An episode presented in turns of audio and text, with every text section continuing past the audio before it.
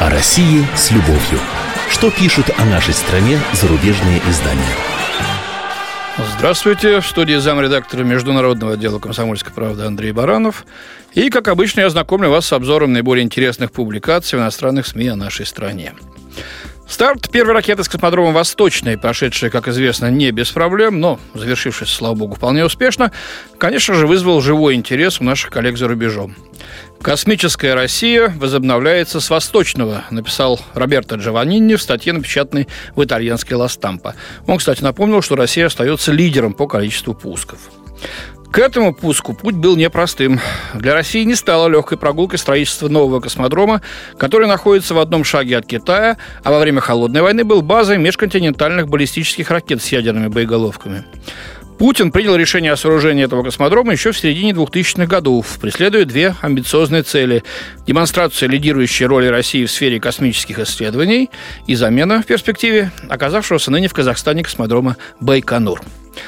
Остается лишь понять, пишет корреспондент, будет ли делаться основная ставка на Восточной. Пока там ничего не происходит и не будет происходить, по меньшей мере, до 2017 года. Какие-либо пуски не запланированы. Ну, это была, пожалуй, самая нейтральная из публикаций, которую я сейчас процитировал. Остальные писали в основном о коррупционных скандалах, омрачивших строительство, и всячески ерничали над этим масштабным проектом. Ерничали так, как будто создание таких современных космодромов – дело рутинное, и на Западе их чуть ли ниже квартально в строй вводят. Стартовала космическая фиаско Путина. С издевкой пишет обозреватель Bloomberg View Леонид Бершицкий. На глазах у Путина первая попытка в среду провалилась, что заставило президента остаться еще на один день, чтобы посмотреть запуск ракеты, а потом сделать выговоры чиновникам, ответственным за задержку. Этот проект – наглядный пример того, что России так и не удалось избавиться от старых привычек из советского прошлого, говорится в статье. Ну, причем здесь советское прошлое применительно к космической отрасли, я так и не понял, честно говоря. Или, может, это про выговоры? Э, так э, персоны, ответственные за, за сбой, получили по заслугам. И, как говорят в народе, впредь умнее будут. Ну, читаем дальше. Космодром Восточный будет ассоциироваться не только с триумфами в космосе и их использованием в политических целях, ну куда же без использования в политических целях-то, да, но также с коррупцией и безалаберностью. Это уже нас гвоздит Фридрих Шмидт на страницах немецкой газеты «Франкфуртер Альгемайны». Ну, видимо, обладает даром провидца все плохо у него, э, по его мнению, с космодромом. Ну, во-первых, Восточный находится на 6 градусов севернее Байконура, что само по себе неудачно, поскольку чем дальше стартовая площадка удалена от экватора, тем меньше груза можно отправить в космос. Ну, что же делать-то, уважаемые коллеги? Посмотрите на карту, южнее нас только Кавказ, пожалуй, да, ну не из Сочи же ракеты запускать. Во-вторых, все разворовали при строительстве. Одна только пусковая площадка обошлась, по данным Роскосмоса, в 120 миллиардов рублей или миллиард целых шесть десятых евро по нынешнему курсу, отмечает Шмидт. В самом начале строительства Роскосмос утверждал, что Восточный обойдется в 493 миллиарда рублей или 6,5 миллиардов евро, евро, напоминает журналист, приводя в пример космодром Куру во французской Гвиане, стоивший всего 730 миллионов евро. А уж что сказать окончательную про окончательную стоимость Восточного пока невозможно, в том числе из-за коррупции и мошенничества при строительстве. Да, бардака хватало, и подрядчики разорялись, и зарплаты задерживали, было дело, и деньги нецелевым образом использовали, и воровали. Об этом, кстати, много у нас говорилось, писалось, никто ничего не скрывал. И даже, по-моему, на одной из прямых линий с Путиным вопрос поднимался. Некоторые виновные уже получили реальные сроки. Безобразие, конечно, но результат-то есть. Но, кстати, сам Шмидт вынужден признать, что в целом проект во многом напоминает крупные стройки советских времен. Площадь космодрома порядка 750 квадратных километров, что вполне сопоставимо с площадью города Гамбург, например. А протяженность автомобильных и железных дорог, включая подъездные пути к Транссибу, э, составляет в целом 250 километров. Вот как раз от Гамбурга до Берлина можно доехать. А, правда, это не уютная Европа, а труднодоступный и малонаселенный район, но теперь будет доступнее. Вот, а вы говорите Куру. Вот это про Восточный. Теперь давайте поговорим про Москву. Маша Гессон, небезызвестная, в журнале «Нью-Йоркер» задается вопросом, почему российская столица перед праздниками наполнилась безвкусными, ужасающими произведениями искусства?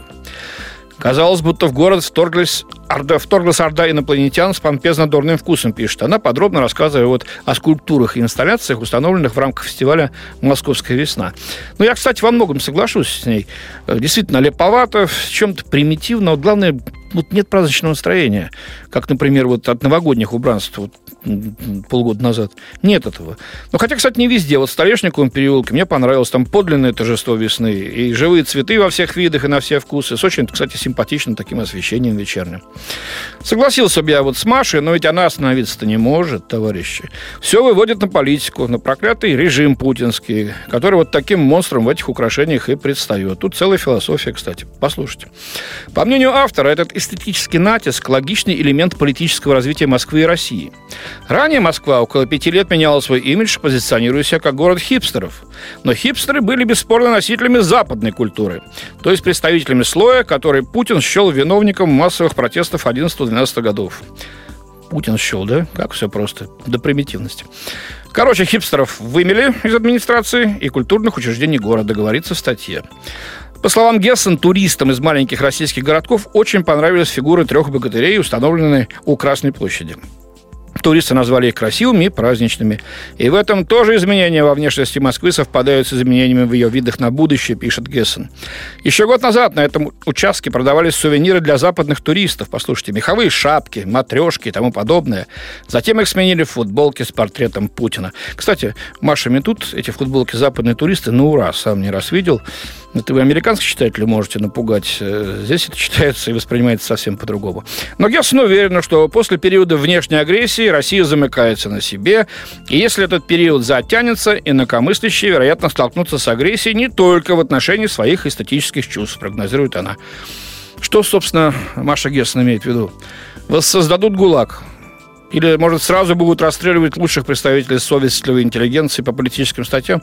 Маша, ну, послушайте, это такой же дурной вкус, как и «Три богатыря» в центре Москвы, ей-богу. Ну и под занавес. Корреспондент э, немецкого еженедельника «Штерн» Хенриетта Хель провела несколько дней в Санкт-Петербурге и была удивлена тем, что думает местная молодежь о любви, сексе, браке и меньшинствах всяких. До этого я никогда не была в этой сумасшедшей стране. Ну, уже понятно. Crazy Country, так она пишет. И меня тут же очаровали великолепные синагоги. С чего вдруг? Ну, я посмотрел в оригинале действительно синагоги. Чумовые бары и, прежде всего, открытые, наслаждающиеся жизнью люди, с которыми я познакомился на одной тусовке, пишет Хель.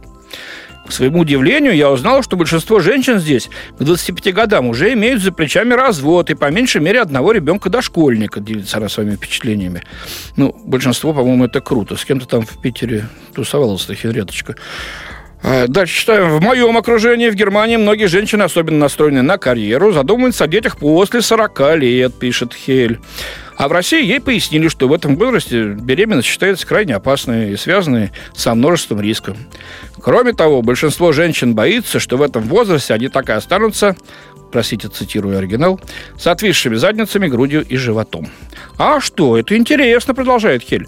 Вот как у нас, ждешь подходящего момента, пока все наладится и устаканится, доход, квартира, партнер – и ведь это не слишком умно, потому что и времена такие могут не настать. И несмотря на стабильный доход и отличную квартиру, в 40 лет забеременеть уже не всегда получится. Да и с ребенком после 50 возиться не очень-то хочется. Вот так вот у немцев. Сидя в компании на вечеринке, немецкая журналистка упомянула фамилию одного российского дизайнера, от которого она был без ума. Он же гей. Я никогда ничего не надену из его коллекции, ответили ей. Я не могла понять, то ли начинать дискуссию, то ли молчать, потому что спорить бесполезно, замечает автор. Молодой человек из их компании язвительно заметил. А, гей Европа, совсем вы там умом тронулись со своими гей-парадами, однополыми браками. Это ужасно. Не видите ли, что превращаетесь в обезьян? Но через какое-то время, пишет журналистка, вся компания переместилась в гей-клуб. Там было спокойнее, да и музыка лучше. Вот такое первое впечатление сложилось эм, от нас, от нашей страны, э, у немецкой журналистки. Но чувств, чувствую, приедет еще, как говорится, добро пожаловать, покажем, все расскажем. У меня на сегодня все. Поздравляю всех с праздниками, желаю всех благ. До свидания. В студии был замредактор международного отдела «Комсомольской правды» Андрей Баранов. О России с любовью. Что пишут о нашей стране зарубежные издания?